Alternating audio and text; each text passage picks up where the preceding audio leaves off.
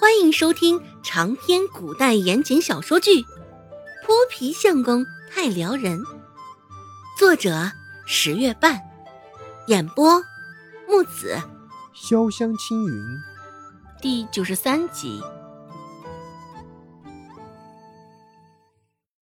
掂了掂钱袋子的重量，孟婆子对周芷的恼怒倒也没有那么深了。来回数了两遍后。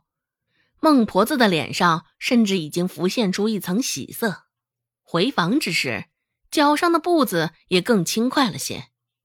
饶是让人联想不到，他先前还是挤着一双倒三角眼，破口大骂的样子。而另一边，周兴看着沉默不言的周芷，心里还是有几分的担忧。周兴说道：“二妹。”待会儿回去，若是咱奶气还没消，你要打你的话，我拖住他，你去找郑李爷爷。看在郑李爷爷的份上，嗯，奶应该不会再多计较的。他没有问发生了什么事儿，孟婆子为何那么生气。一路走来，周信都在安安静静的想着对策。周芷深深的看了他一眼，他这么讲。似是对他十足的信任，没有考虑过，或许是他无礼在先。就是这该死的信任感，让周芷的心一下子颤动了。好，周芷低低的应了一声。见他这般寡言，周兴以为他心里还在担忧，还是害怕，抬手摸了摸周芷柔软的发顶。周兴开口安慰道。你不用担心，还有我呢。周兴特意压低了声音，与他平日里的声线不太一样，低低的有几分沙哑。周芷点点头，说道：“放心吧，大姐，等到我们回去，奶的气应该就消了。离开时将钱袋子留下，不管如何，看在钱的份上，孟婆子的气。”也应该消了。对于孟婆子的本性，周芷也是熟悉非常。周兴继续安慰性的摸了摸周芷的发顶。说实话，周芷还是挺反感有人摸她头发的。只是现在换做周兴，他却没有半点反抗与不爽。良久，周芷舔了舔微干涩的嘴唇，说道：“大姐，谢谢你。”不过，你为何不问问我今天发生了什么啊？为何奶会对我发这么大的脾气？不管是什么原因，你是我妹，我总该维护你、保护你。所以问与不问，知与不知，并不重要。说到最后，周兴略有几分腼腆的扬了扬嘴角。阳光橙黄，树影斑驳，微风倦怠。看着面前也就比他大上两三岁的女孩，周芷不仅有几分的心酸，说不感动，那是假的。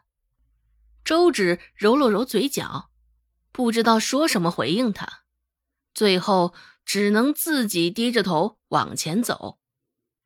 既然周兴对他这般坦诚用心，周芷觉得他也应该如此待他。想到这儿。周芷直接带着他上山，去了他的秘密花园。周兴跟在他的身后，自始至终也未多说多问些什么。只是当他看到谷中的景色，还是忍不住“哇”的感慨了一声。饶是没有想到每天都会上的这座山，竟然还会有这一不为人知的地方，还会有这般。美妙的景色，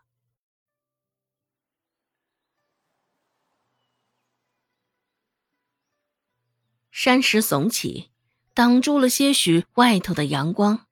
山谷中的温度恰如其分，淙淙的溪水在阳光下跳跃，反射出道道明媚的光芒。周兴看呆了，用人间仙境来形容这儿，都毫不过分。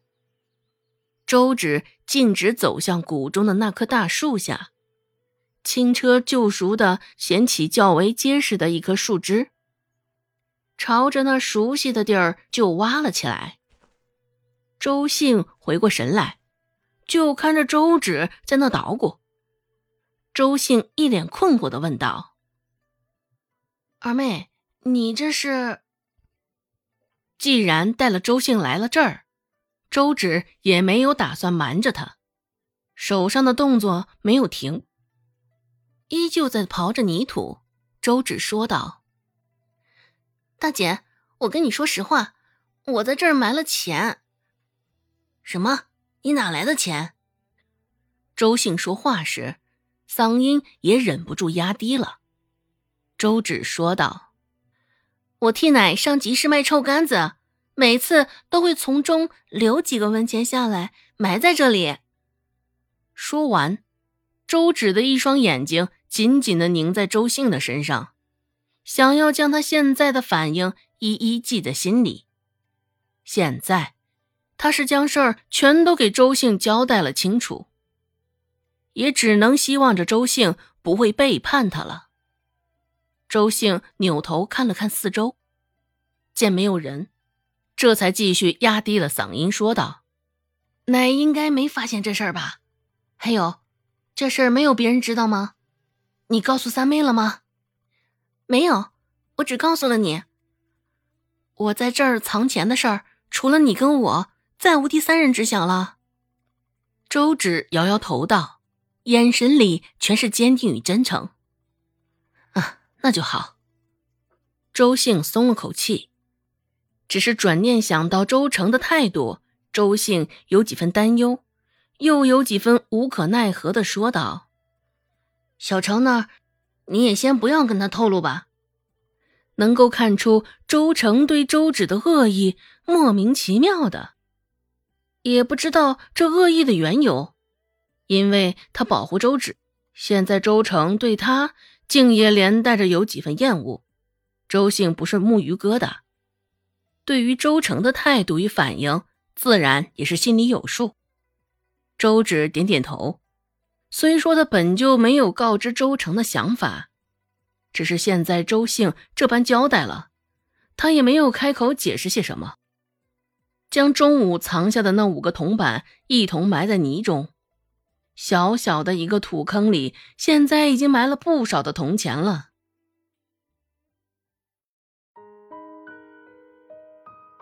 本集播讲完毕，感谢您的收听。感兴趣，别忘了加个关注，我在下集等你哦。